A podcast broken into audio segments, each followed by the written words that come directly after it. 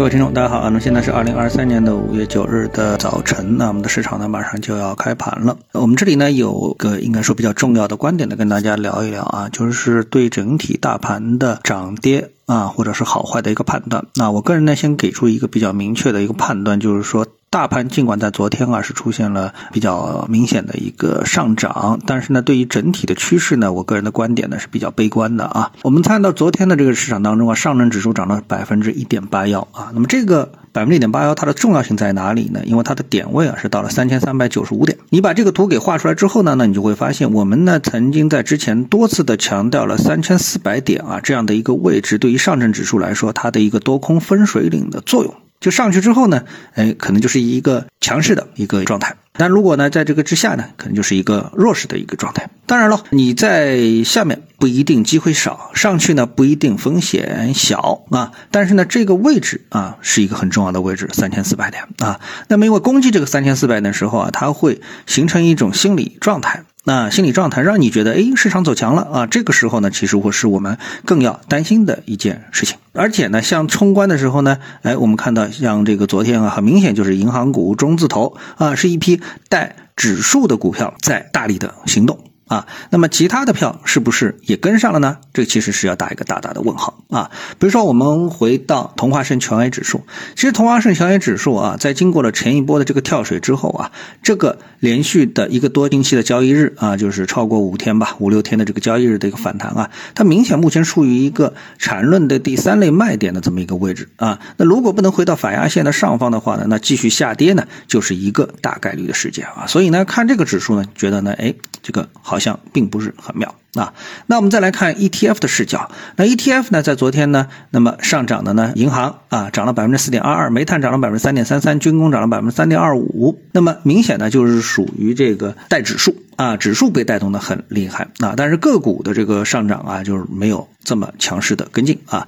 从 ETF 的角度来看呢，强势的行业并不多。那为什么说强势的行业呢？就因为强势，所谓强势，它就是趋势性上涨。啊，处于这种状态当中的行业并不多。我们看，比如说涨幅居前的十个 ETF，能称之为趋势性上涨的只有银行、大数据、红利这么几个，还有个央企啊，四个，其他的其实都不行。虽然涨幅不小，其实都不行啊。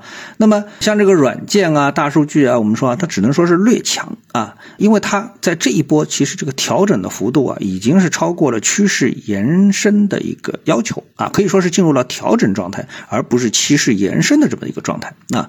再来看，比如说证券，那证券 ETF 它处于一个强势，但整体是一个盘整。基建啊，这个 ETF 非常强势。中药 ETF 属于是强势啊。那么当然还有游戏和传媒，那么依然是处于强势当中，虽然有所调整，但是。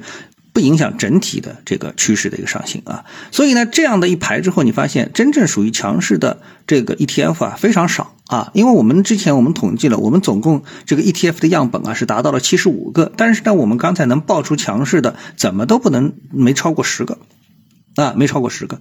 那么这样来算的话，就是说大部分的行业其实目前都是处于弱势。那这个例子我就不举了，因为太多了。所以呢，如果我们倒过来举例啊，那我可能能够画五十个这个走势啊不怎么地的这个 ETF 的走势，对吧？啊，但是正过来说，哪些属于强势的，那就有点寥寥无几了。所以呢，目前整体市场的弱势特征啊，由此呢，我觉得呢就是比较的明显。特别是什么？特别大家发现，市场在冲关的时候啊。哎，就投资者应该更保持一种冷静和警惕，大家等待冲关成功之后的确认，而不是呢去作为把自己作为啊冲关的主主力军啊，坐轿子一定是比抬轿子要舒服，对不对？你看你坐在轿子上，让别人把你抬过去，这比较舒服，对吧？你在那里去扛轿子啊，又累啊，最后还吃力不讨好，这种事情，呃，反而在我们的股票市场当中可以说是比比皆是。那么这里我们特别要说一点的是什么呢？就是市场的注意力，我们大家都知道，目前。